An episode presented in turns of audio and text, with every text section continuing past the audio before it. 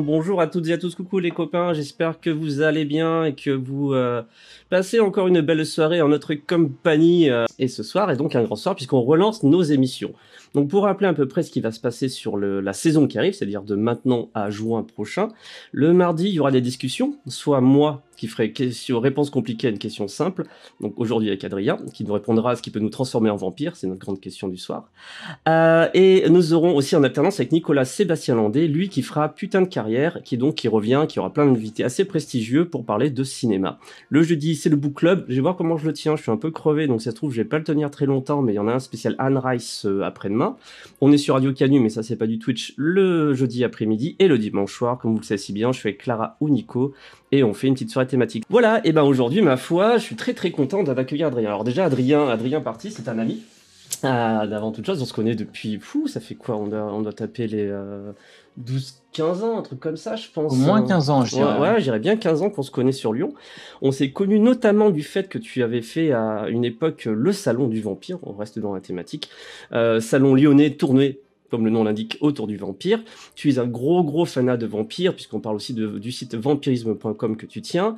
Et ne serait-ce qu'il y a quelques jours, tu as sorti un petit ouvrage de 650 pages qui s'appelle, qu'on a intelligemment appelé Vampirologie, euh, paru chez Actu SF. Euh, et donc ce soir, Et donc ce soir, on va se faire un plaisir de discuter de ton travail, de toi bien entendu, et, euh, du livre, et, aussi un peu de, ton parcours, ma foi. D'ailleurs, il faut que j'ouvre mes petites notes, je l'ai pas encore fait. Ah là là, pour une fois, je prépare mes questions. Euh, voilà, et si vous avez des questions dans le chat, à un moment ou à un autre, pour euh, Adrien, il n'y aura aucun souci. On part pour à peu près une heure de discussion, peut-être un peu plus si on a envie de déborder avec Adrien, ça se fera un peu selon notre, énergie. Suivront euh, une petite sélection qu'a fait Adrien aussi, Adrien Parti, sur deux films. Donc il s'agit, j'ai déjà oublié le nom, c'est quoi déjà Adrien le...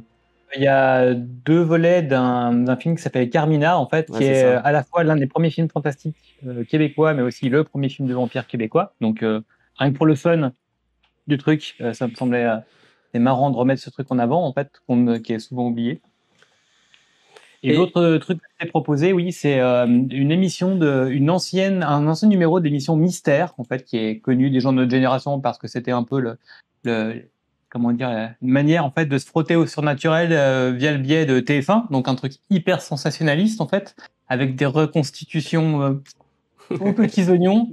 Et donc c'est un épisode sur euh, une chasse aux vampires qui s'est tenue à Londres dans les années 70 en fait. Et oui, moi je me rappelle donc de cette série Mystère qui m'effrayait. Hein. J'avais quoi J'ai 11-12 ans, enfin 10 ans, des choses comme ça.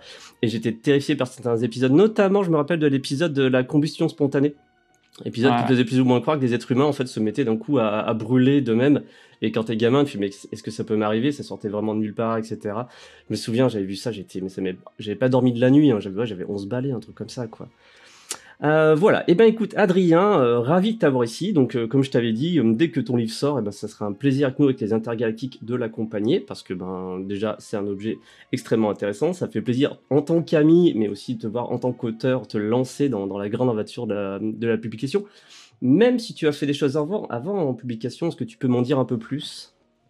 Alors oui, c'est pas totalement mon premier ouvrage. quand j'ai commencé vampirisme.com en 2006 au bout de quelques années, j'ai des amis auteurs, je pense notamment à Stéphane Soutoul, qui m'ont demandé en fait de préfacer leur, leur roman. Donc c'est un peu comme ça que j'ai commencé à faire un petit peu de, de publication. Euh, j'ai publié des articles dans un très beau livre en fait euh, de Jean Marie en fait qu'il avait publié aux éditions de la Martinière. Alors Jean Marie, on, on le verra d'ailleurs dans l'épisode de Mystère, c'est l'universitaire en fait le plus calé en France sur le, la figure du vampire. C'est un peu mon mentor. Au début, c'était mon mentor virtuel, c'est devenu en fait un plus ou moins mon mentor réel parce que je le connais, on l'a invité au Salon du Vampire.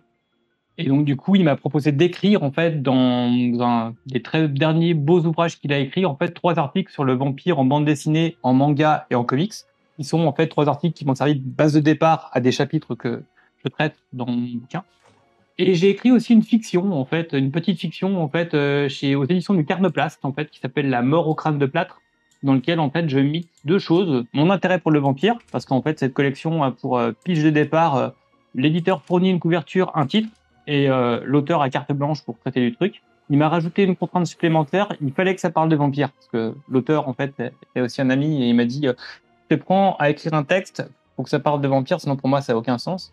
Donc j'ai mixé mon intérêt pour le vampire avec la SF euh, d'un Jack Vance, d'un Edmund Hamilton, donc un truc de pur SF pulp et rétro, euh, avec des histoires de, de squelettes vampires dans l'espace. Enfin, je me suis beaucoup amusé sur ce truc, mais euh, ça ne présageait pas en fait le travail euh, qui est vampirologie euh, sur lequel je planche depuis 2018 en fait, suite à la demande de mon éditeur. Euh, donc, on va aussi commencer, commençons par sur ton parcours aussi hors, euh, écriture.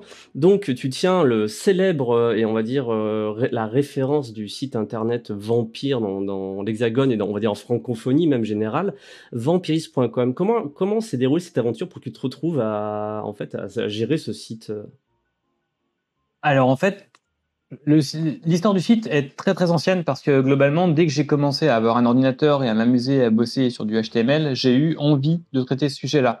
Parce que en fait, euh, la c'est là, finalement c'est le neuvième art qui m'a finalement amené au thème du vampire, notamment une série de bandes dessinées qui s'appelle Le Prince de la Liste de Yves Walls, qui est une série très influencée par la Hammer et la Universal, avec une histoire d'une famille de chasseurs de vampires qui luttent à travers les générations contre un vampire euh, archétypique et en fait, j'ai eu assez tôt envie de, de, faire quelque chose de cet intérêt. À, l'époque, ça se bornait beaucoup à cette série de bandes dessinées, à, à Dracula, que j'ai lu dans la foulée, et à deux, trois petites autres choses que je commençais déjà à, à collecter. Donc, dès mes premiers débuts en HTML, donc là, on est plutôt fin des années 90, euh, j'ai commencé de, de faire de tenter de monter un site sur le sujet. Alors j'ai gardé toutes les maquettes, des trucs ultra kitsch avec euh, des jeunes femmes goth avec des dents euh, qui posent euh, dans du cercueil sur des fonds roses, violets, des trucs de, de, de toute beauté et de très bon goût.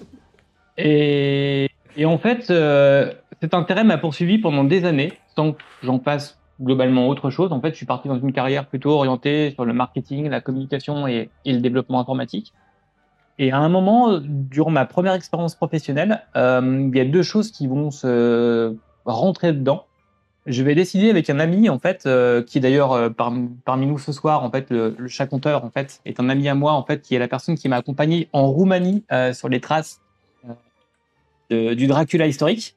On a passé deux trois semaines en faisant du stop, en essayant de croiser à la fois le Dracula de fiction et le Dracula historique, donc le personnage historique qui a influencé en partie Bram Stoker pour son bouquin. Et en revenant de ce voyage-là, mes collègues m'ont tanné pour que j'en fasse quelque chose. Donc j'avais envie de faire un site internet. En plus, vu que c'était mon job, ça me permettait en fait de me faire la main sur un projet perso. Et euh, maintenant, je suis devenu plus ou moins senior dans le monde du web. Euh, c'est vraiment un conseil que je donne à tous les débutants se faire soi-même son propre site internet pour se, finalement se confronter soi-même avec la technicité du truc, tout en choisissant un sujet qui nous intéresse de manière à être en capacité à, l'alimenter. Et euh, du coup, en confrontant mon voyage avec mon intérêt pour le web, j'ai déjà mis en ligne mon carnet de notes de voyage. En fait, c'est ce qu'on a fait avec mon, ami le chat compteur. En fait, on avait chacun notre cahier de brouillon. Et en fait, au, soir, au jour le jour, le soir de ce voyage, on prenait des notes de ce qu'on avait vu dans la journée. En fait, donc euh, des fois, c'était ça parlait de vampires, des fois pas du tout. Des fois, ça parlait des grosses galères qu'on a eues et essayer de de faire le tour d'un pays, d'une région qui était encore à l'époque extrêmement sauvage, euh, des routes pas entretenues, euh, très peu d'infrastructures. Enfin, ça commençait très mal. En plus, c'est le premier jour qu'on voulait aller sur l'île de Snagov, en fait, où se trouve la tombe du château de Dracula. Et il se trouve, en fait, qu'on arrive là-bas, on se rend compte que pour accéder à l'île, c'est uniquement en bateau, rame, de ce qu'on voyait. Et euh, la location du bateau a été marquée en euros à l'époque, donc c'était en gros 30 ou 40 euros la demi-heure, sachant qu'il nous aura fallu au moins deux heures pour faire l'aller-retour. Ah Ça nous pinait notre budget direct, quoi. Et globalement, de fil en aiguille, on, a, on est tombé sur une base nautique. Les mecs faisaient de, euh, de l'aviron le lendemain, près de l'île. Donc, il nous a dit, on vous propose de vous poser sur l'île. Par contre, pour, pour en partir, vous vous débrouillez vous-même, quoi. On a dit, OK. Et l'aventure a commencé comme ça, en fait. Donc, toutes ces anecdotes, finalement, ont, été les premiers contenus qu'on nourrit mon site internet. Une fois qu'on a eu terminé de publier ces notes de voyage, ben, je me suis dit que c'était dommage d'en rester là. J'avais publié la chronique de Dracula pour commencer, euh, parce que moi, c'était aussi euh, des trucs de démarrage de mon intérêt pour le sujet. Donc, ce qui s'est passé, c'est que ben, je suis allé au-delà. J'ai commencé à publier des chroniques de livres, de fil. Puis, de fil en aiguille, en discutant avec ma compagne, elle m'a dit Mais pourquoi tu interviews pas des, auteurs aussi? Parce que tu en connais, tu as interviewé leurs bouquins. Donc, j'ai proposé des interviews. Après, on allait chercher d'autres médias, on allait chercher la musique, on allait chercher les, euh, le, comment dire, le spectacle vivant. Il y a des chroniques de, comédie musicale, de pièces de théâtre. on allait chercher les jeux vidéo. Enfin, je veux dire, mon intérêt, en fait, est tentaculaire pour le sujet, parce que le sujet, pour moi, il est tentaculaire. Tous les médias, à l'heure actuelle, ont traité du vampire d'une manière ou d'une autre, sachant qu'il y a des interconnexions entre tous les médias qui rendent ce truc encore plus riche que ça, que ça en a l'air au premier abord. Alors j'avance un peu sur une de mes questions, mais ça me permet de rebondir sur ce que tu dis. Le, actuellement, on ressort, on va dire, je pense qu'on en sort d'une vague zombie en gros, on a une grosse vague de grosses modes zombies, les films, les, jeux vidéo. Enfin bon, on a tout bouffé du zombie pendant 10 ans, voire plus ces derniers temps. Comment tu comparais, toi, la figure du vampire à la fois. Euh, parce que là, le zombie, pareil, c'est quelque chose qui existe vraiment, on va dire, depuis les années 60, hein, depuis Romero, etc. Comment, toi, tu. Quel parallèle tu ferais entre ces deux genres? Est-ce que tu penses aussi que le vampire serait un, être qui. Euh, aussi important que le zombie dans la culture populaire? Alors déjà, ce qu'il faut noter, c'est que tu parles du zombie en fait des années 70. En fait, des films de zombies, en fait, on en a dans les années 30, 40, parce qu'il y a des Bela Lugosi sur le sujet, il y a White Zombie qui sont des films beaucoup plus anciens sur le sujet, mais qui traitent du zombie euh, dans sa forme plus, euh, comment dire, euh, folklorique, avec bah, tout ce qui est, enfin, les, les Lemba et ainsi de suite. le zombie des années 70, celui de Romero, en fait, il est déjà dans un contexte contemporain, dans un cadre moderne et surtout naît en fait du vampire que j'ai trouvé génial. Je le savais déjà, mais je suis retombé dessus en écrivant le bouquin. C'est que le bouquin à la base de Romero pour euh, La Nuit des Morts Vivants, c'est euh, Je suis une légende de Matheson. Mhm. Donc quelque part, le zombie moderne naît du vampire. Ah. pour moi, en fait, euh, il y a un lien en fait. C'est une espèce de de rejeton en fait ingrat. Une filiation, un héritage dévoyé. C'est ça. Après, pour moi, il y, a beaucoup d'autres choses différentes avec le, le, zombie, même si globalement le vampire peut aller sur les mêmes terrains. Typiquement, sur le, zombie euh, permet beaucoup de traiter bah, du post-apo, de la collapsologie, euh, ce genre de thématiques. Le vampire s'intéresse aussi. Il y a des œuvres récentes sur le sujet. Je pense à The Strain de Del Toro. Euh, il y a des œuvres comme ça qui jouent aussi sur ce tableau-là, en fait, de la collapsologie associée à, la figure du vampire, quoi. Pour moi, c'est des figures de la pop culture qui ont des points communs, mais pour autant qui, sont très différentes en cela que euh, le vampire, en fait, est un peu à part de tous les grands mythes surnaturels, parce que le vampire, c'est une des rares figures surnaturelles. il y a des personnages, en fait, des, des, noms, en fait. Bah, il, y a, Dracula, il y a Vampirella, il y a les stats. En fait, il y a plein de. En fait, ils sont incarnés, en fait. Mhm. Le, le, zombie, en fait, c'est plutôt la masse. En fait, il n'y a pas un zombie qui serait plus connu que les autres, en fait, et qui se détacherait du lot, en fait. Le loup-garou, c'est un peu pareil, en fait. Il n'y a, y a, pas une figure de. On laisse de côté ceux de la Universal, en fait, bien évidemment, mais ils ont finalement, ils ont. Enfin, le, David Talbot euh, et les autres euh, loups-garous en fait euh, du cinéma classique n'ont pas forcément fait autant école qu'a pu le faire Dracula qu'on trouve absolument dans tous les médias quoi, en fait, quoi. Et Pour moi, euh, c'est un peu une figure qui, qui se détache de tout. Oh, sous mes petites notes. Euh, ta, ta, ta. Euh, oui, et donc le vampire, toi de ton côté, c'était quelque chose que tu as une figure que tu aimais déjà très jeune ou c'est vraiment arrivé via ce voyage que tu as fait au début des années 2000 Je disais en fait, ça date des années 90. Je suis tombé en, vacances. C'est un cycle de bande dessinée qui s'appelle Le Prince de la Nuit de X Waltz et qui traite justement d'un un méchant vampire qui s'appelle Kergan, en fait, qui s'attaque au Moyen Âge à la femme d'un châtelain. Et ce dernier, en fait, décide de vouer toute son existence à la destruction de ce vampire-là. Et s'il lui n'y arrive pas, à ce que son aîné, en fait, prenne le flambeau, et l'aîné de son aîné, et l'aîné de son aîné, et ainsi de suite. Et l'histoire démarre dans les années 30, en 1930. Donc on, on comprend du coup qu'il y a eu peut-être 10, 15, 20 générations, en fait, de cette famille-là qui lutte contre ce même vampire. Et ce truc-là m'avait fasciné parce qu'il y a une lecture très euh, gothique, très euh, hammerienne, voire universelle du sujet. Il y a aussi un peu un côté un peu érotique qui va bien avec la figure du vampire en fait, qui qui flirte lourdement avec ce genre de choses. Il y a un côté aussi un peu mortifère, parce que bien évidemment, bien, évidemment Vampire oblige, il y a beaucoup de, de, parties d'histoire qui se déroulent dans des cimetières ou dans des châteaux poussiéreux. Et c'est une, iconographie qui me plaisait. J'ai lu de l'imaginaire très tôt. Mes œuvres fondatrices, c'est plutôt Tolkien, Lovecraft et, euh, et euh, Dune de Frank Herbert. Donc, j'étais pas forcément d'emblée dans le registre euh, gothique classique, fantastique, traditionnel.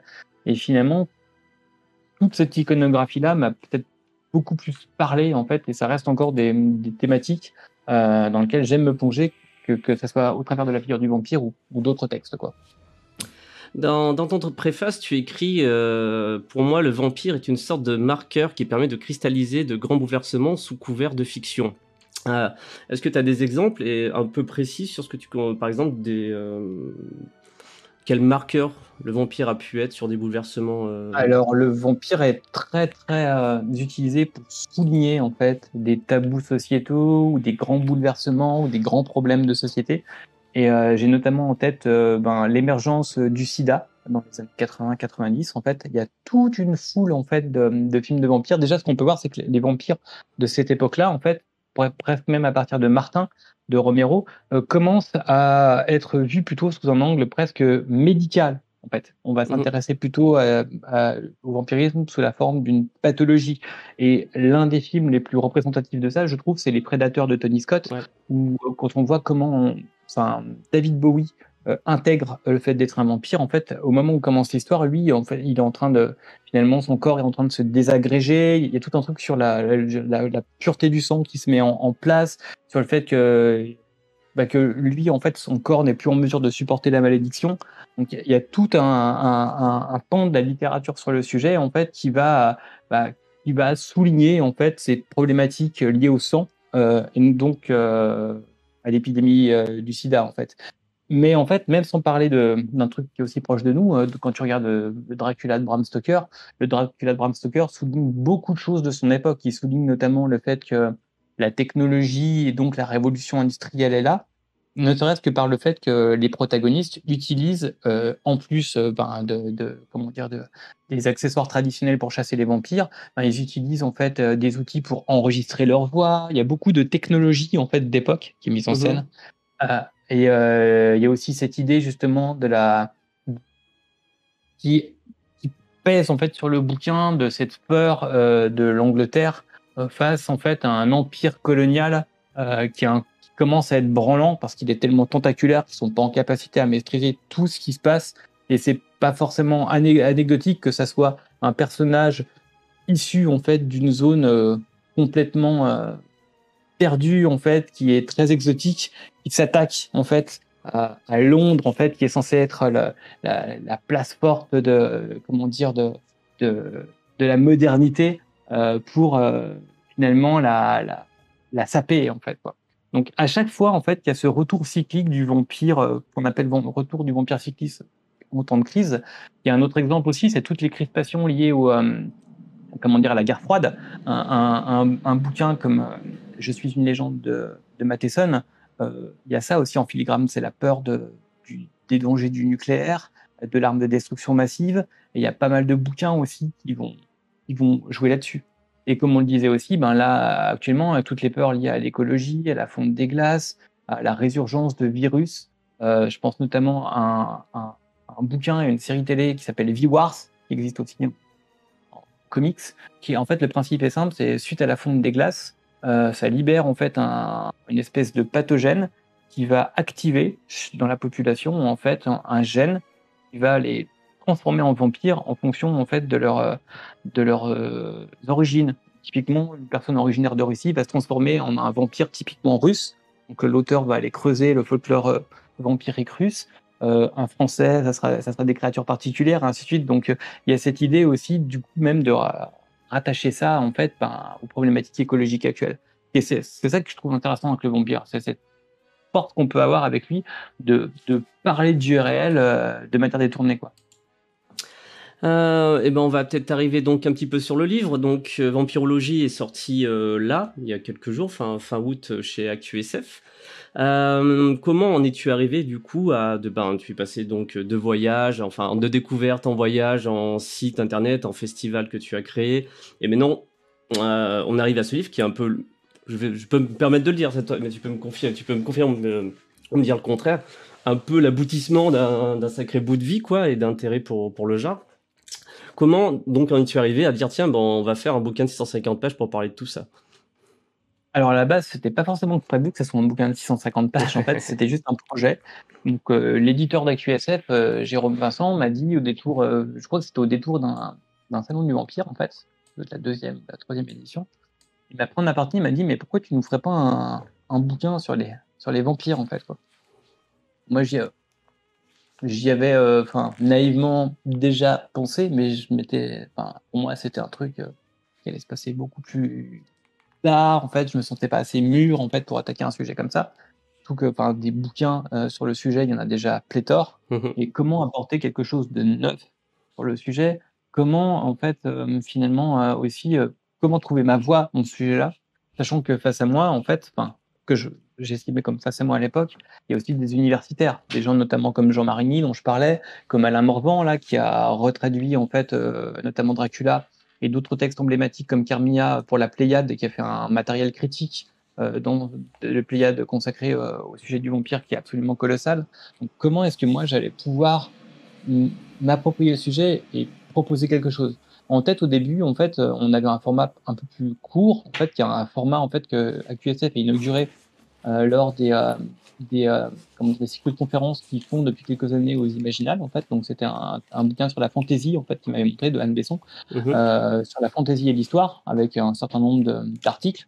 Parce que moi, juste les articles, par rapport à mon approche du sujet, ça m'allait pas. C'était pas assez. Euh, finalement, ce qui s'est fait jour au fur et à mesure des années de vie de pour moi, c'est aussi l'intérêt de donner leur voix aux créateurs, en fait. Pour moi, c'est presque plus intéressant d'entendre parler les scénaristes de bande dessinée, les réalisateurs de films, les romanciers, en fait, sur euh, qu'est-ce que eux voient dans les vampires, comment ils ont abordé le sujet, pourquoi ils ont abordé ce sujet-là, sujet quoi. Donc, et ça, ça, c'est devenu très important dans, sur vampirisme.com. On doit avoir plus d'une centaine d'interviews de gens qui vont de Anne Rice euh, à d'autres, à des auteurs français comme Morgan Cossarieux, à, à, des nouvellistes, à quelques réalisateurs. Donc, euh, donc je voulais que ça soit présent en fait. Donc j'ai décidé, j'ai fait à Jérôme, bah, écoute, on va faire quelque chose. Chaque chapitre, mettre en, lumière un sujet via un article. Il y aura une interview ou deux en fonction des cas et une sélection en fait d'œuvres cohérentes avec le sujet, parce que pour moi l'intérêt aussi d'un bouquin comme celui-ci, sachant que je suis pas universitaire, c'est aussi de proposer aux, gens d'approfondir le sujet au travers des œuvres qui pour moi me semblent emblématiques du, du support abordé quoi. Donc il y a, des sujets en fait qu'on était sûr d'aborder parce que c'est emblématique. On a parlé d'avoir un bouquin comme ça sur une monographie sur les vampires sans avoir un chapitre sur la littérature et sans avoir un chapitre sur le cinéma c'est impensable. Sauf que la plupart des livres sur le sujet sont très souvent limités à ça, ou du moins euh, remettre sous la bannière du cinéma les séries télé et, et ainsi de suite. Moi, ça me semblait intéressant en fait d'aller plus loin, déjà de traiter en fait de ce que je trouvais des formes de pop culture qu'on pas assez dans ce genre de bouquins comme le jeu vidéo, le jeu de rôle, qui pour moi est assez important, la musique aussi, parce que clairement, euh, enfin, de mes formes d'intérêt en fait pour le sujet, c'est aussi la musique. J'écoute beaucoup de métal, donc clairement en fait la figure du vampire pour les métalleux, c'est un truc. Euh, il y a des groupes comme Cradle of Filth, c'est euh, emblématique. Euh, donc parler aussi de musique, approfondir certaines choses où on s'attend pas forcément à trouver des vampires. Aussi typiquement le roman policier. Pour moi, c'était un truc super intéressant à aborder parce que parce que on peut parler de l'émergence de la figure du tueur en série en fait parce que qu'est-ce que d'autre qu'un vampire sinon un tueur en série qui laisse derrière lui une piste de de cadavre euh, il fait couler le sang, donc euh, il y a moyen de, raccrocher là-dedans, et, c'est comme ça aussi que les auteurs euh, ont raccroché au sujet. De, fil en aiguille, en fait, j'ai tiré un certain nombre de chapitres qui me semblaient importants d'aborder. Donc on a constitué en fait un corpus de sujets qui doit faire 15-16 chapitres il y a des chapitres que j'ai abordés sous forme uniquement d'interview parce que euh, ça me semblait plus important de faire appel à des spécialistes là-dessus, notamment euh, sur Vampire et Transgression, en fait, que j'ai confié à Nicolas Stanzik, spécialiste de la Hammer, parce que la Hammer, c'est euh, le cinéma transgressif par essence, et qu'est-ce que le vampire au cinéma aujourd'hui sans Christopher Lee en Dracula, en fait. Bah oui. C'était inabordable autrement. Et aussi sur la place des femmes dans la littérature vampirique, aussi bien par le fait qu'il y a des vampires femmes qui sont emblématiques comme Carmilla, en fait. Dracula n'existe pas sans Carmilla. Aussi parce qu'il y a des auteurs femmes qui ont emparé du sujet et ont, ont changé la donne. Bah, Anne Rice. Voilà, tu, as, tu, as, tu, as, fait une interview d'Anne Rice d'ailleurs. Tu as, eu cette chance. Oui. C'était quand Alors, Ça s'est passé comment? Et c'était quand? Alors, c'était en fait pour la sortie d'un bouquin qu'il a fait sur les loups-garous, en fait. C'était ça qui était marrant, en fait. Je me suis raccroché au truc, j'ai demandé le service de presse parce que, parce que j'étais en contact avec l'éditeur et puis j'y voyais la, la, possibilité de pouvoir lui poser des questions. Sachant qu'à cette époque-là, je donnais déjà des conférences sur le sujet du vampire. Et euh, j'avais envie de lui poser certaines questions pour corroborer ou pas les, les, les hypothèses que j'avais. Il y a des choses qu'elle dit, notamment dans le premier tome d'entretien avec un vampire, qui me semblent super intéressantes et que je voulais l'entendre dire. Puis je voulais l'entendre parler aussi de qu'est-ce qu'il avait influencé elle, quels sont les vampires en fait ou les œuvres qui l'ont assez marqué pour qu'elle ait eu envie de s'approprier le mythe de cette façon-là et qu'elle se l'approprie tellement qu'elle change toute la vision qu'on a du vampire en fait. Le vampire avant, après Anne Rice, c'est pas du tout la même chose en fait. Ça, mm. Tout change en fait. Donc, euh, donc je crois que tout ça, ça a dû, ça a dû se passer en 10 par là en fait. Euh, elle est venue en France pour euh, la sortie de ce bouquin-là. Et du coup, bah, j'ai pu la rencontrer. Euh, on était trois sites à, poser des questions. Euh, de fait, je crois que je suis le seul site en fait qu'on ait fait quelque chose d'exploitable pour un public français parce que l'un des sites a mis en ligne la, vidéo de l'interview sans sous-titrage et l'autre site n'en a rien fait. Et du coup, moi, je lui ai posé quelques questions, notamment sur bah, ses, influences, parce que pour moi, c'était c'était intéressant de savoir comment on en était arrivé là. Donc, qui est très drôle, c'est qu'on l'interview elle est dans le bouquin en fait. On parle aussi bien de Superman que du parrain en fait dans la genèse euh, de Entretien avec un vampire. Et, euh, et on parle aussi d'un film de Universal comme euh, La fille de Dracula en fait, mhm. qui, est qui, est une très très forte influence pour elle. et on parle aussi d'un truc qui moi qui m'a coaché en relisant il y a quelques années Entretien avec un vampire, c'est qu'à un moment Louis et Claudia sont en Europe après avoir ils pensent, mis un terme à l'existence de l'Estat. Et en fait, ils veulent trouver d'autres congénères à eux. Donc, euh, ils vont en Europe de l'Est. Et là, ils se rendent compte que le vampire euh, d'Europe de l'Est, en fait, c'est bah, une créature qui a aucune cervelle, qui a aucun standing, euh, qui est pas du tout dans le monde contemporain. C'est une créature sauvage, pleine d'instinct. Et en fait, elle met en scène la rencontre entre les nouveaux vampires, qui sont les siens finalement, et le vampire traditionnel plus proche de Dracula, et euh, finalement, euh, les deux personnages leur tournent le dos pour aller rencontrer des vampires de leur époque. Et je trouvais ça tellement génial d'avoir formalisé dans son bouquin le fait que, avec Entretien avec un vampire, elle tourne le dos aux vieux vampires pour en faire autre chose, quoi. Et euh, j'étais tellement heureux de pouvoir lui poser cette question, quoi. Et pour moi, je pensais à cette époque-là que ça allait le cumul de tout ce que j'avais sur le sujet. Je voyais pas quoi faire d'autre de mon site et de mon intérêt pour le sujet après avoir interviewé Van Rice, pour moi, j'avais, j'avais touché, j'avais touché presque Dieu. En fait, je m'en souviens à l'époque. C'était comme un gamin. En fait. Tu étais intenable. Euh, tu étais intenable. C'était bah, ouf. À juste titre, hein, ça se comprend effectivement. Euh, ta, ta, ta. Euh... Donc, le, bah, tu as déjà un peu répondu à cette question, mais je vais quand même la reposer si jamais on peut la compléter. Euh, comment se construit l'ouvrage? Donc, du coup, effectivement, il y a énormément d'interviews qui sont tirées devant prisme.com que tu as, un peu remis à jour, j'imagine. Euh, pas que. Et pas il y en a beaucoup que j'ai fait spécialement, en fait. Hein. Ok, il y a ça. Et donc, et ensuite, il y a des petites phases d'analyse aussi, enfin, des, des, bonnes phases d'analyse de différents. Est-ce que tu aurais quelques chapitres comme ça qui viendraient toi en tête, que tu aimerais mettre en avant sur. Euh, qui te, qui t'ont particulièrement plu à écrire? Alors, euh, j'en ai déjà un peu parlé, c'est les vampires du roman policier, mhm. notamment, parce qu'avec toute cette, euh, cette euh, genèse aussi de la figure du tueur en série, en fait, qui est en filigrane et qui finit par recouper la figure du vampire, parce que notamment, en fait, le, très tôt, en fait, au 19e siècle, les, les journalistes vont avoir l'idée d'affubler du, qualitatif, du qualitatif de vampire certains tueurs, notamment en France. Je pense à un personnage comme Victor Ardisson, en fait, le vampire du Muy, euh, qui tue, égorge ses victimes, euh, ça fait sensationnaliste. Du coup, à ce moment-là, en fait, on est, euh, on est, je crois, dans les années 1840. le vampire de Polidori a été traduit. La mort amoureuse et d'autres textes en France sont, sont, déjà des classiques. et donc, du coup, en fait, la presse s'empare du sujet et fait de ce vampire-là, en fait, fait de ce tueur-là un, un, vampire. Le terme de tueur en série à l'époque n'existe pas, en fait. Il arrive beaucoup plus tard. En fait, il arrive, de mémoire, il arrive dans les années 70.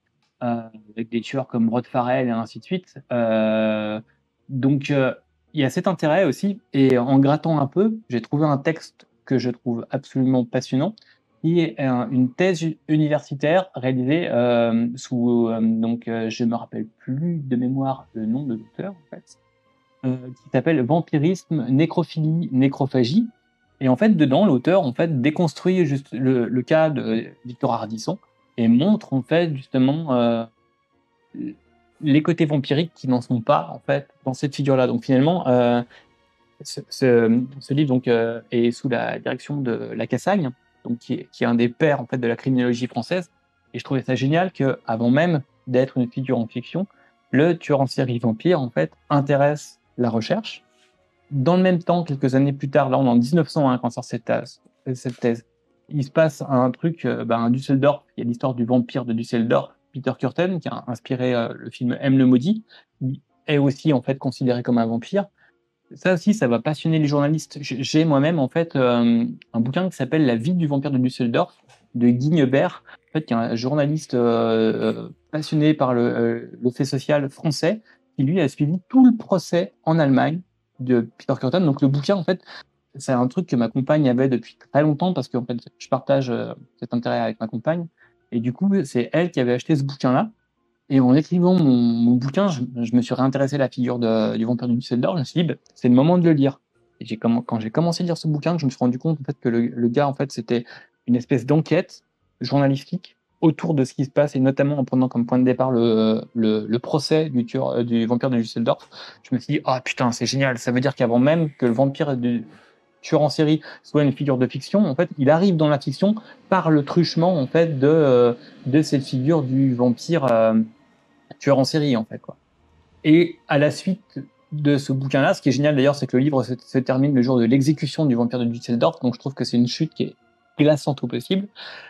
Très tôt, en fait, euh, cette figure du vampire tueur en série va être récupérée dans la fiction. Je pense à un bouquin qui s'appelle Le vampire de Philippe MacDonald, et s'appelle Murder Gone Mad en, anglais, ce bouquin, et qui joue justement pour le premier sur la figure d'un criminel qui n'est pas, euh, comment dire, il n'a pas de mobile euh, pécunier, il n'a pas de mobile lié à la vengeance. C'est juste que ben, c'est un psychopathe et il tue parce que euh, limite il a une compulsion à tuer. C'est dans ce roman-là que naît la figure du tueur en série et ce bouquin-là insiste lourdement en fait sur le cas du vampire de Düsseldorf je trouvais ça génial. Finalement, il y a beaucoup d'art, de, chapitres où j'ai tiré des fils comme ça, puis des trucs qui venaient, puis je continuais, je continuais, je continuais. Donc il y a un moment, il, y a, une espèce de continuité logique, des enchaînements, mais il y a aussi beaucoup de hasard lié à la recherche.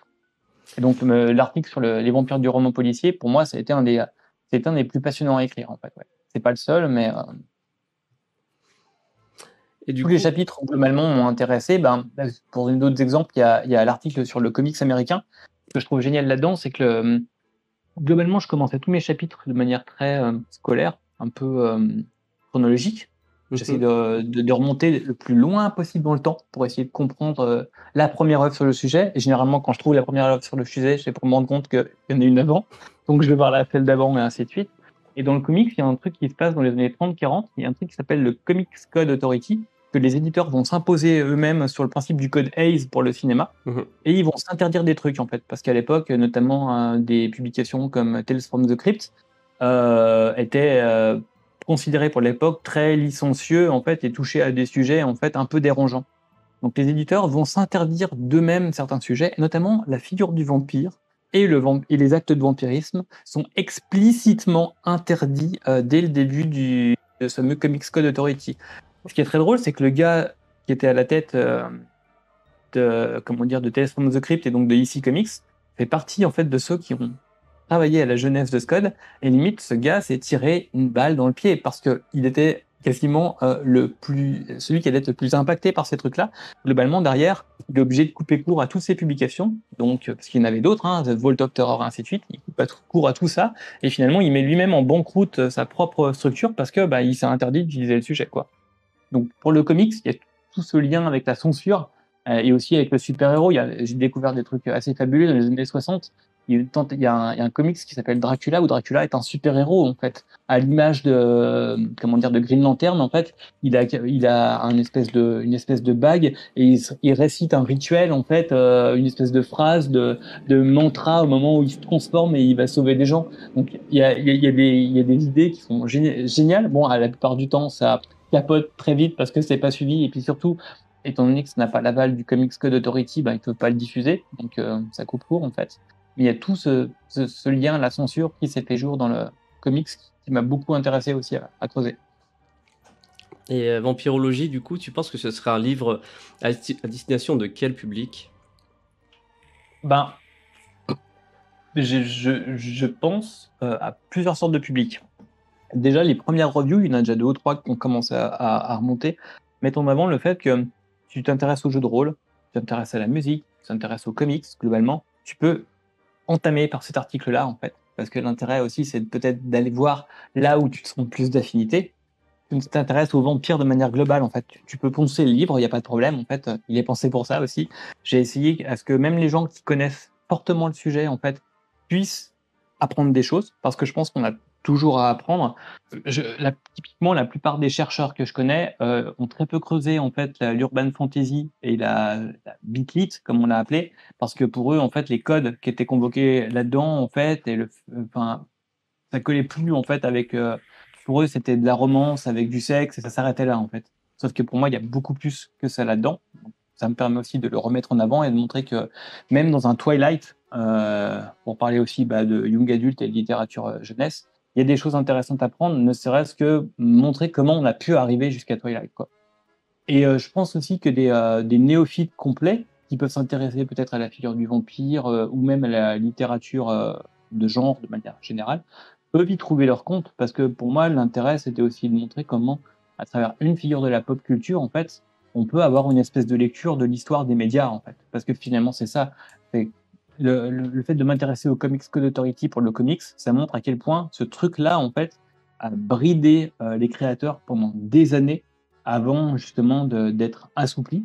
En fait, c'est assoupli dans un premier temps des années 70, et c'est là que naissent des comics comme Tomb of Dracula, c'est là qu'arrive le personnage de Blade, et ainsi de suite. En fait, euh, le, le là, en fait, au niveau du, comics, pour moi, il est beaucoup lié justement à, à ce truc, le Comics Code Authority, pour peu que tu laisses un peu de côté euh, le, le super-héros traditionnel euh, qui m'intéresse, mais euh, pas autant en fait que le, que le, le comics indépendant. Quoi. Donc je pense que n'importe quel type de public peut y trouver son Effectivement, Adrien a tendance à recevoir des mails euh, lui demandant si on peut le transformer, euh, s'ils peuvent être transformés en vampires. Et donc Adrien, tu peux continuer. Excuse-moi.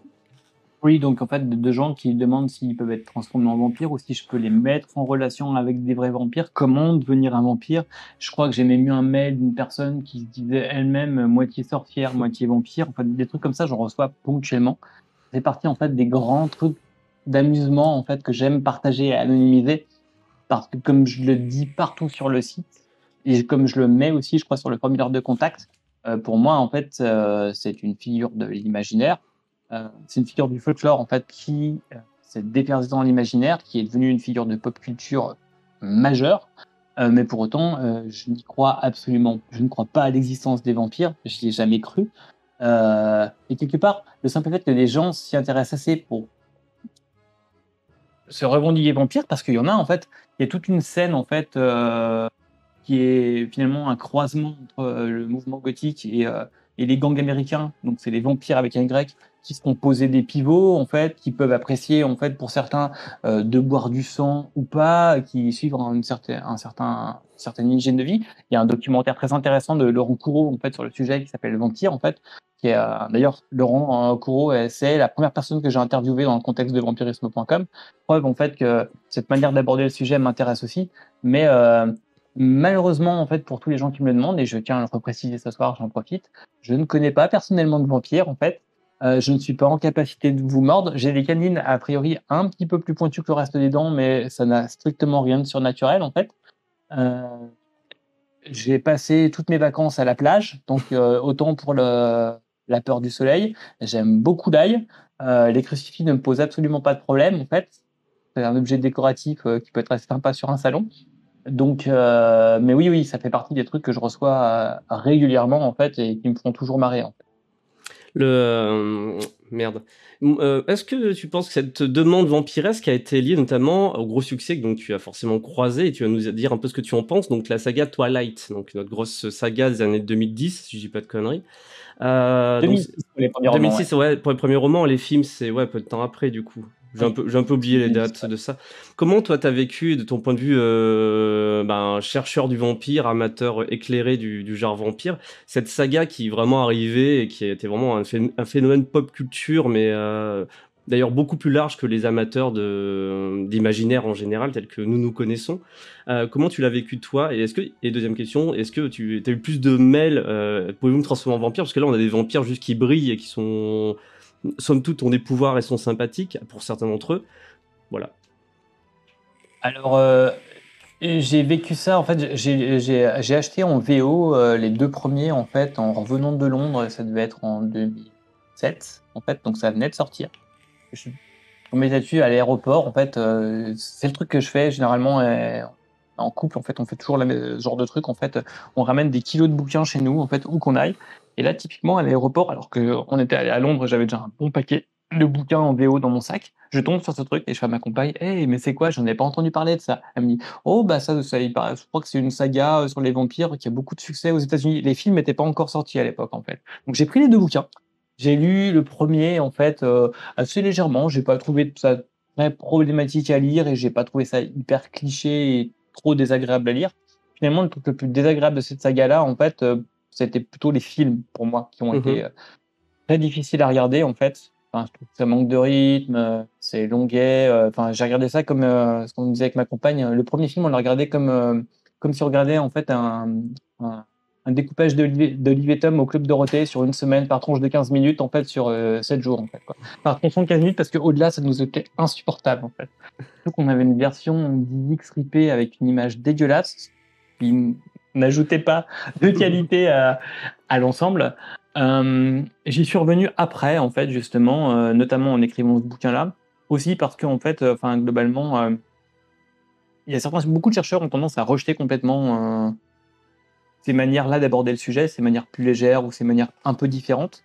Je suis pas forcément d'accord avec la manière dont l'auteur se revendique féministe, notamment dans plusieurs interviews que j'ai lues et, que je mets en avant dans, dans le bouquin parce que pour moi, un personnage féminin principal euh, qui passe en fait euh, d'une vie soumise à son père à une vie soumise à son conjoint, je je trouve pas ça très très féministe dans l'âme en fait, euh, même si je suis pas forcément la meilleure personne pour en parler.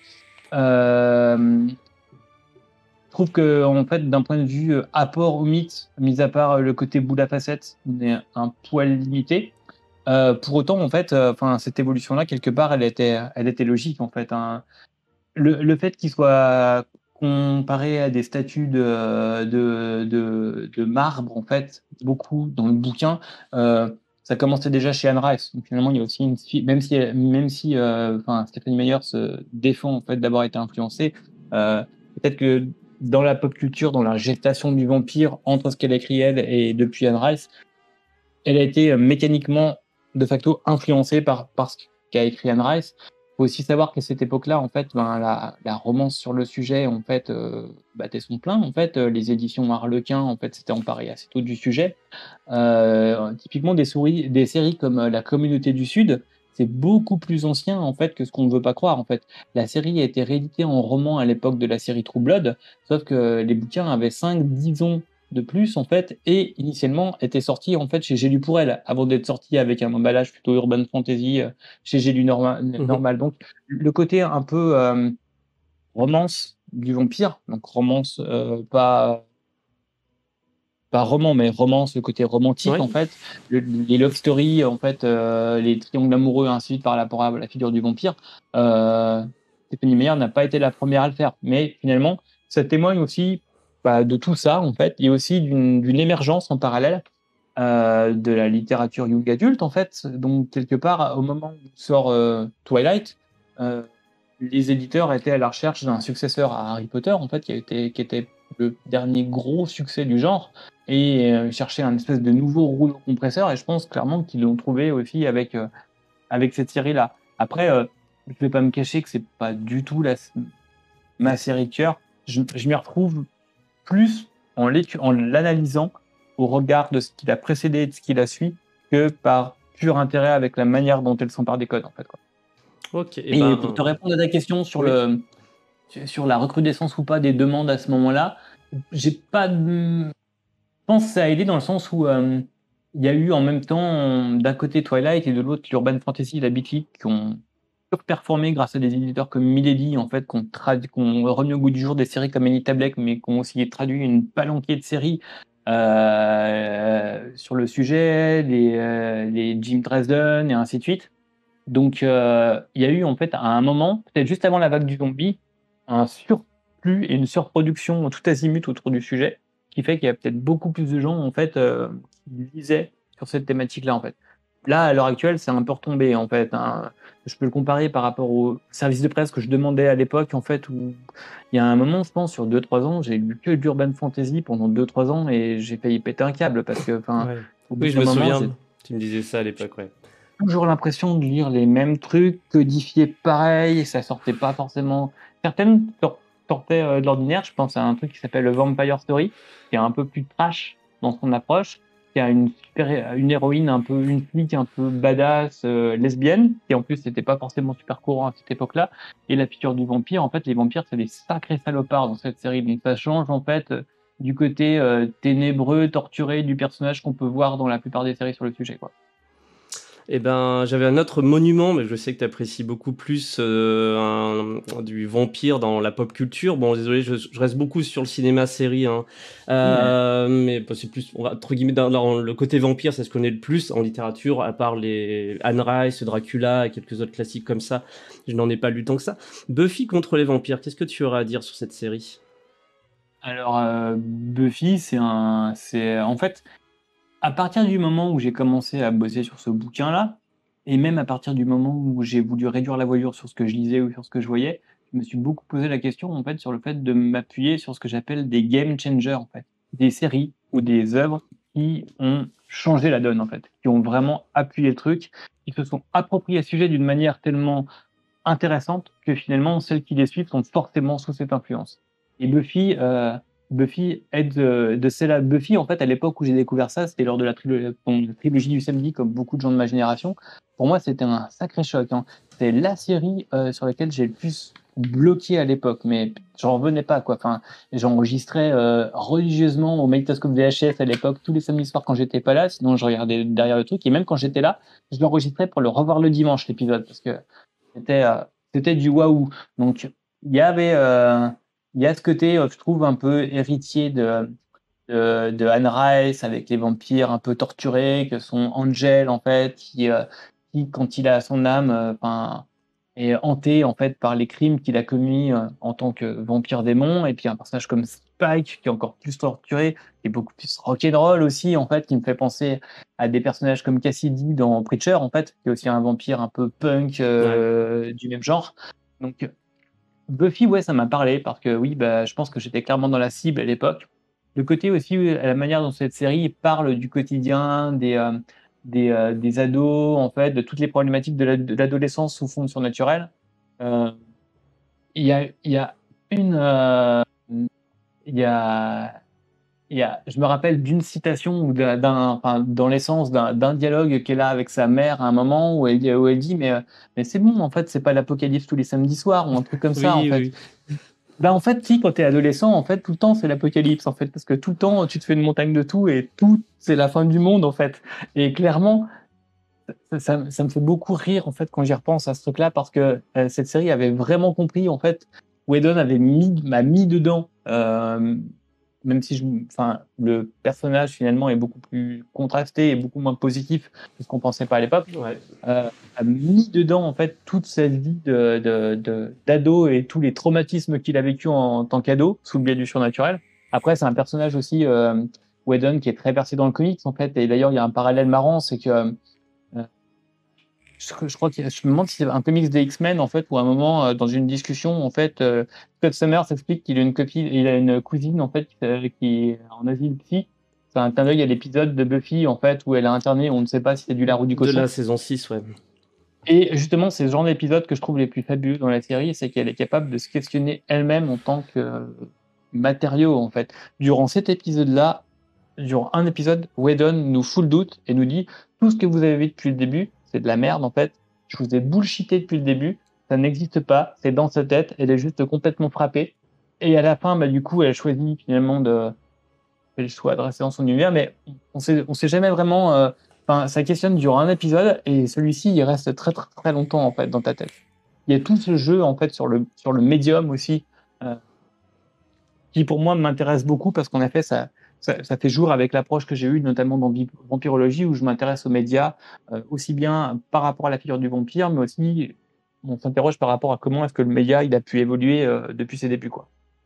Donc pour moi oui c'est une série qui est qui est hyper importante et euh, même son spin-off Angel en fait qui, qui, a un côté un peu plus hard-boiled avec le côté de de l'enquêteur en fait à Los Angeles. Los Angeles enfin pour moi ouais c'est c'est la figure de l'enquêteur euh, c'est euh, c'est beaucoup plus sombre en fait. Il y a, aussi des épisodes très drôles mais Angel est beaucoup plus sombre et beaucoup plus mature dans son propos.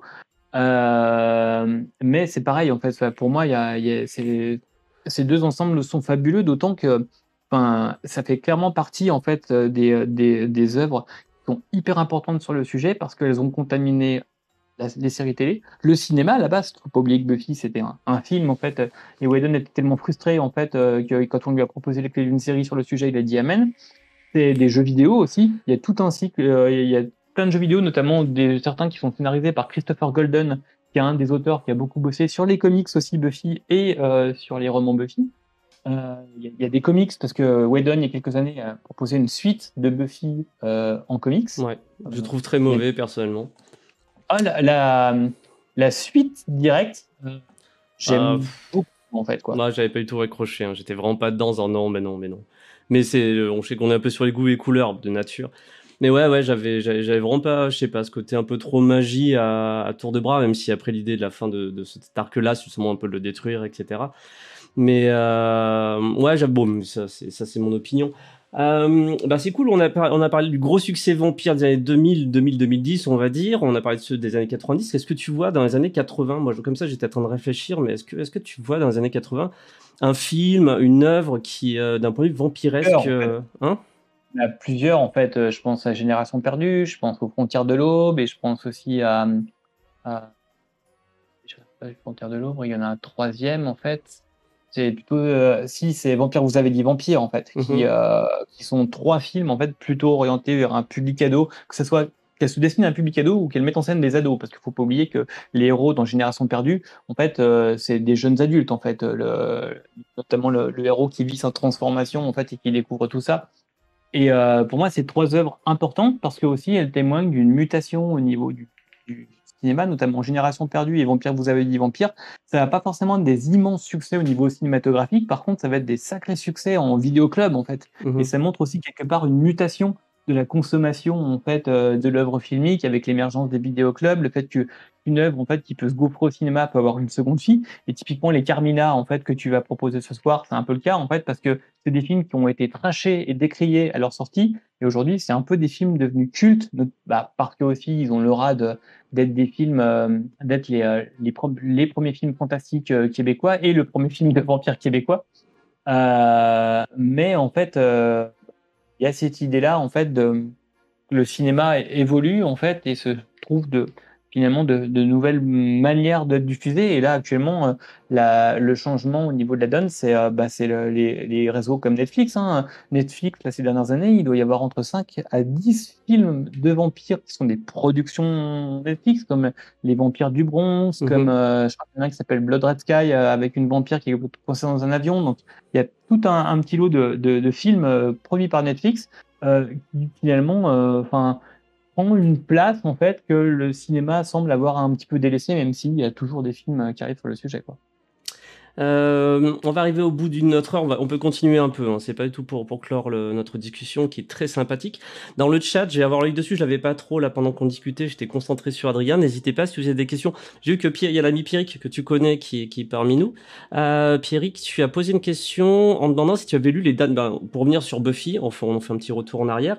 Est-ce que il demande si tu as lu les derniers comics publiés de Buffy? Est-ce que tu en penses, j'imagine, par, euh, par extension dernier, en fait, euh, si on parle des reboots euh, de la série, j'ai pas encore eu l'occasion euh, de les lire, les tout, tout derniers en fait. C'est prévu, sachant que je suis quand même, je suis un peu comme toi. Euh, je m'étais lancé dans la série comics parce que pour moi, le premier comics Buffy que j'ai lu, c'est Fray, qui pour moi un truc génial, c'est la tueuse du futur. Donc, oui, c'est très bien ça. Et ça, c'est mortel. Ouais, ouais, ça, c'est super bien ça.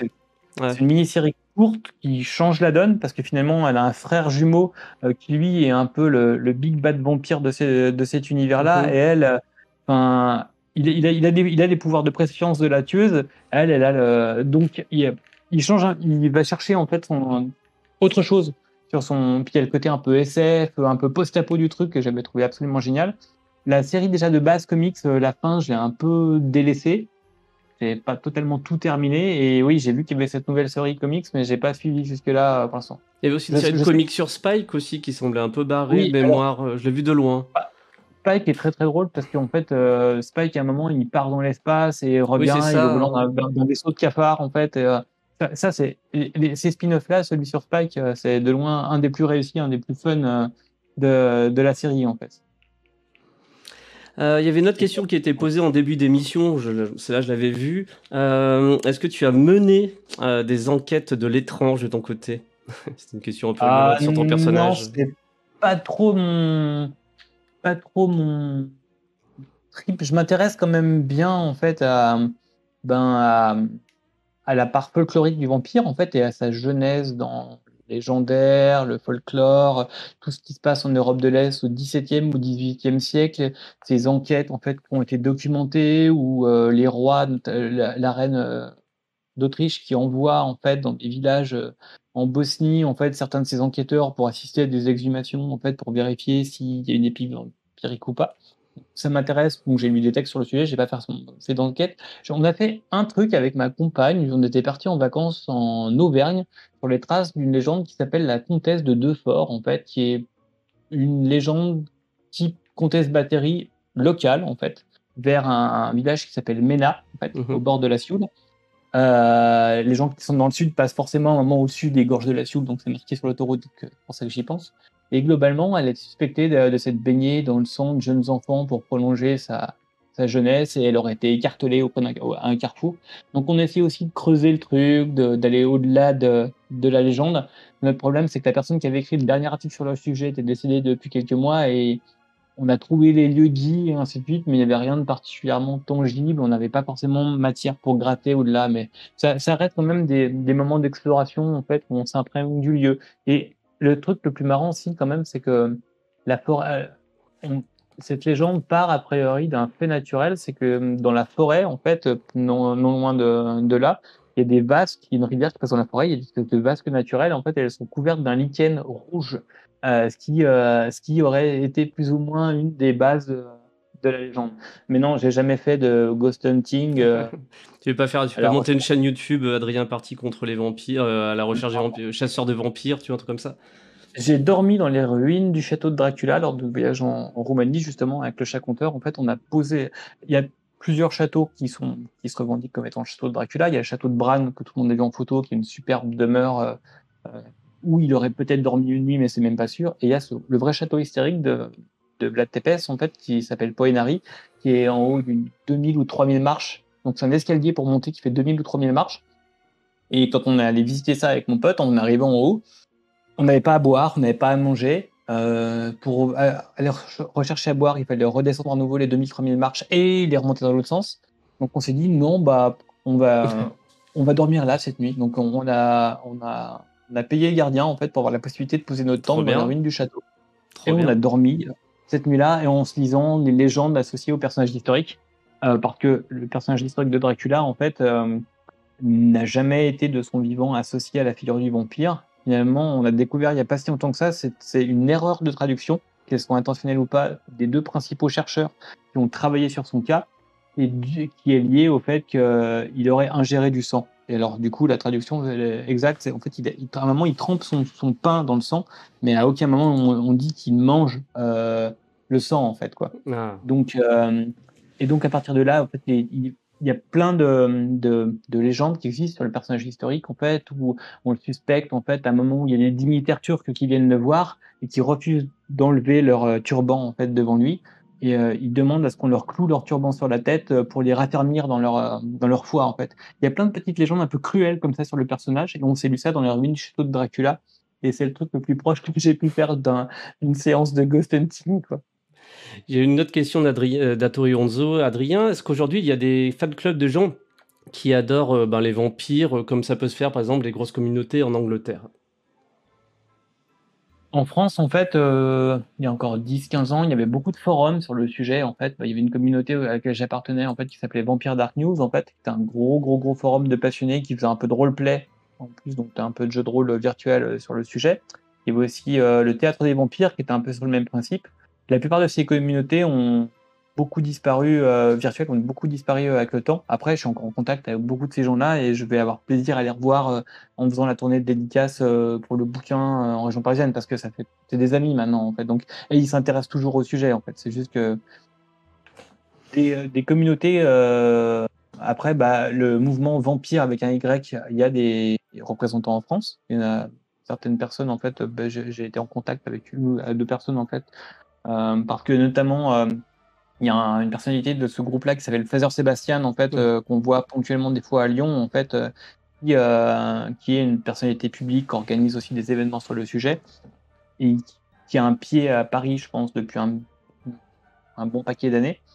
Mais non, des communautés passionnées, en fait, bah, vampirisme.com propose aux passionnés de, finalement, de, de, de, continuer de creuser le sujet, de découvrir de nouvelles œuvres, de nouveaux films, de nouveaux livres. J'ai pas le truc le plus communautaire que j'ai autour du sujet, c'est la page Facebook où je fais de la curation d'actualité, mais il n'y a pas. Moi, j'ai. Je, Régulièrement, quand je fais des interventions, je trouve des gens qui me disent ouais, je m'intéresse trop au sujet, j'ai lu Dracula en VO et tout. Euh, et on a tous aussi notre petit jardin secret où ouais, j'ai creusé ça, j'ai creusé ça. Et euh, c'est aussi ça aussi que j'aime beaucoup dans le fait d'avoir publié ce bouquin, c'est que ça, ça, va être ma plus grande joie, c'est de me rendre compte que même des gens qui pensent avoir poncé le sujet, en fait, je vais leur montrer qu'on peut toujours aller plus loin en termes de ponçage et j'en suis la preuve parce que j'ai fait que ça sur ce bouquin-là.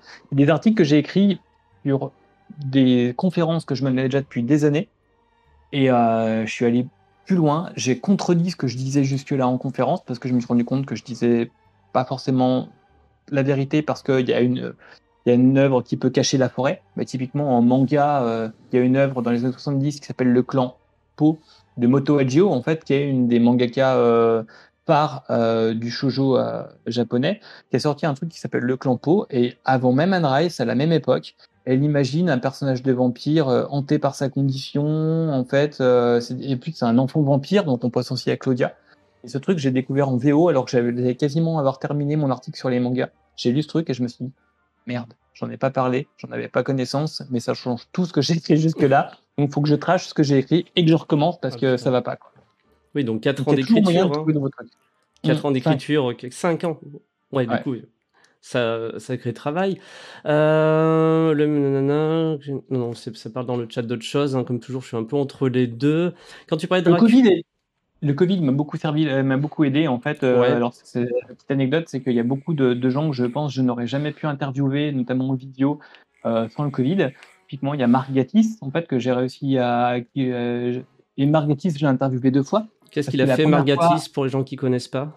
Ah, Margatis, il a adapté Dracula pour la BBC slash Netflix il y a maintenant deux ans, en fait, en trois épisodes. Et j'ai réussi à le capter par un contact, un intermédiaire qui avait un contact direct avec lui. Donc en fait, de proche en proche, j'ai réussi à remonter à, à Marc Gatis, qui m'a accordé une heure et demie d'interview. Et à l'issue de cette interview-là, manque de peau pour moi, ben euh, la technique euh, m'a mis un coup de poignard dans le dos. En fait, euh, ça n'avait pas enregistré. En fait, j'avais un fichier blanc de deux heures. Quoi. Ah merde. Donc j'étais en PLS au milieu de mon salon, presque à pleurer devant ma compagne en disant Oh putain, je suis trop dépité. Et euh, j'ai lancé quand même la mer. Je l'ai recontacté par mail pour lui dire ben voilà, ça n'a pas marché. Est-ce qu'on peut refaire une interview? Et un mois et demi, deux mois plus tard, il m'a recontacté pour dire ok, on refait l'interview en fait quoi. Donc, Margatis, c'est une crème. C'est un mec qui est passionné, qui est passionnant. C'est un gros passionné de cinéma fantastique, au-delà même de ce qu'il fait. Il a adapté Henry James, mais il a surtout plusieurs séries de documentaires qu'il a fait sur euh, la jeunesse du cinéma fantastique et la jeunesse, ben, notamment de, de, de la figure du vampire au cinéma. Donc, passionnant. Euh, donc j'étais très content de l'avoir lui. J'ai aussi Mark Reinhagen, euh, qui pour les rôlistes en fait est le créateur du jeu de rôle Vampire la Mascarade, euh, qui vit en Géorgie en fait. Donc, euh, donc pareil, le capter lui, c'était hyper compliqué, mais ça fait partie des trucs que, enfin, pour moi, ça fait partie des, des... J'ai un article sur le jeu de rôle. Je suis obligé d'interviewer ce mec-là. Enfin, le jeu de rôle Vampire la Mascarade, en fait, déjà le monde du jeu de rôle a été transformé par l'arrivée de ce jeu-là, qui a changé la manière de jouer. Euh, et aussi, en fait, finalement, ce mec-là, c'est une figure en fait de, la fiction vampirique. Surtout que quand il parle de la genèse de son jeu, on parle d'auteurs comme Joseph Campbell et du mythe du héros. Enfin, ça m'a permis de raccrocher à tellement de sujets en fait. Et euh, choper ces gens-là, euh, ben ça a été possible grâce au Covid parce que tous ces gens-là étaient bloqués chez eux. En fait, ils avaient cours d'autres affaires que répondre à mes questions. Euh, est-ce qu'il y a d'autres questions dans le chat? Euh, J'ai pas trop l'impression. En tout cas, ça a l'air, ton livre a l'air d'intriguer, de, de, faire très, très envie. Donc, euh, où peut-on trouver ton livre, Adrien? Alors, mon livre, on peut le trouver dans n'importe quelle librairie digne de ce nom ou pas. En fait, Indépendante. on, on, peut le, on peut le trouver, hein, on peut le commander. Je veux dire, en fait, il y a un ISBN en bonne et due forme. On peut le commander sur le site de l'éditeur, donc les éditions ActuSF. Il est disponible à la fois en version papier et en version numérique. Euh, donc on le trouve, comme tu dis, en librairie indépendante. J'ai eu, j'ai eu le bonheur en fait de le trouver dans ma librairie historique. je viens, d'une ville, des environs d'une ville qui s'appelle Chalon-sur-Saône, et la première librairie où j'ai acheté mes livres, en fait, il, mon papa a pu l'acheter sur la table de cette librairie. bien. Et pour moi, c'est une immense fierté que ma première librairie où j'ai craqué tous mes salaires de jeune employé les étés, en fait, possède mon bouquin, quoi. Et euh, aussi donc pour tes projets futurs, euh, connais-tu librairie et salon sur lesquels tu vas faire, on va pour te retrouver dans le pays? Alors, euh, je serai présent à Octogone, en fait, euh, pour euh, une dédicace aux côtés de Morgan Cossario et de Vincent Tassi qui sortent une parodie d'entretien avec un vampire. Donc, on sera en toute cohérence. Donc Octogone, Octogone pour dire pour les gens, c'est un salon du jeu lyonnais euh, qui se déroule le premier week-end d'octobre, auquel on, on, est très copains nous avec les Inter. Euh, donc voilà, c'est un gros gros événement, c'est bien 10 000 personnes qui débarquent là-bas. Euh, donc ben ça c'est donc premier week-end d'octobre du côté de Lyon. Et ensuite... Euh, quelques jours avant, en fait, on sera à Chambéry pour une dédicace tous les trois aussi, donc euh, dans le, les locaux des éditions ActuSF, qui est aussi une librairie sur place. Euh, sont prévus aussi alors un salon fantastique à Annecy en fait donc j'ai les dates c'est plutôt fin octobre en fait. Euh, donc euh, où je vais intervenir avec un, ami en fait qui s'appelle Yannick Chazaran qui publie aussi chez ActuSF euh, des, euh, des, des, essais à l'heure actuelle sur Tolkien et Stephen King en fait. Il y aura aussi Christophe Thiel en fait qui a travaillé sur le guide Lovecraft chez toujours chez ActuSF euh, en novembre, en fait, je, serai, je vais intervenir à Mauvais Genre, en fait, une mhm. de France Culture, en fait, qui fait une spéciale pour les 100 ans de Nosferatu, qui ressort d'ailleurs dans une édition Blu-ray. D'ailleurs, je crois que c'est la première édition Blu-ray du film chez, en France, euh, chez Potemkin, en fait, qui a l'air de faire un truc euh, dans une box en bois, gravé et tout. Donc, je pense que je vais craquer parce que j'ai qu'un Blu-ray euh, anglais et que ça m'intéresse. Donc, on fait une spéciale à la fois pour les 100 ans de Nosferatu et aussi pour le, le eh ben pour la sortie du bouquin. Euh, euh, voilà. Euh, ah oui. Quelqu'un vient de m'amener en fait la liste des, interventions, donc ça sera plus simple. du coup, en novembre, je dédicace aussi à Crémieux, le 12 novembre à la librairie de Plume et d'épée, en fait, qui est une mhm. librairie imaginaire à la ville de Crémieux. le 30 novembre à l'Esprit Libre, à Lyon, en fait. Sûrement en partenariat euh, avec nous d'ailleurs, puisque c'est la librairie du Festival des Intergalactiques. Bon, ce sera un partenariat de com, on, on communiquera là-dessus forcément, parce que c'est la, la, MIFA. Et d'autres euh, dates sont en train de se prévoir, notamment sur Paris. En fait, je voudrais faire une dédicace à Metaluna Store, en fait, qui est euh, le lieu incontournable pour tous les amateurs de cinéma à Paris, en fait, qui est tenu par Bruno Terrier, en fait, un, euh, une des figures du, de, de, de, la cinéphilie de genre en France, en fait, qui fait beaucoup de bonus, notamment chez Artus Film et chez d'autres éditeurs, en fait, euh, ces dernières années. Euh, et qui du coup a cette boutique en fait qui était Movie 2000 avant en fait. Donc il y a un lien aussi avec avec Mad Movies. Et qui du coup fait souvent des dédicaces. Donc je quitte à les dédicacer sur Paris je voulais passer là-dedans j'ai d'autres podcasts aussi, des podcasts qui sont en train de se prévoir, notamment en fait avec euh, le chat compteur en fait euh, qui est présent dans ce soir en fait avec qui on envisage de faire euh, une rencontre lecture parce que lui ses podcasts ont beaucoup tourné sur la lecture des œuvres en fait avec des lectures d'extraits du, bouquin. Donc tout ça est en train de se mettre en place. Eh ben, ça fait un joli programme pour te retrouver. Du coup, tout ça, ce sera, toutes ces informations seront disponibles sur vampirisme.com, aussi sur le site d'ActuSF. Nous, on relaiera de notre côté, ça va de soi. Euh, eh ben, un énorme merci, Adrien, pour ta présence ce soir. Ben, merci, Jeanne, en fait, euh, et merci à, aux gens qui ont bien voulu m'entendre parler de vampirologie. Et, Ils ont l'air contents. Ils ont l'air contents. Encore merci, Adrien, pour, pour ta présence, ta sympathie et ton érudition. Merci à tous, en tout cas. Et bonne lecture si vous attaquiez à la lecture de, ce, de cette belle brique. Je, je suis aussi fier d'avoir sorti. Je pense qu'on a donné envie là.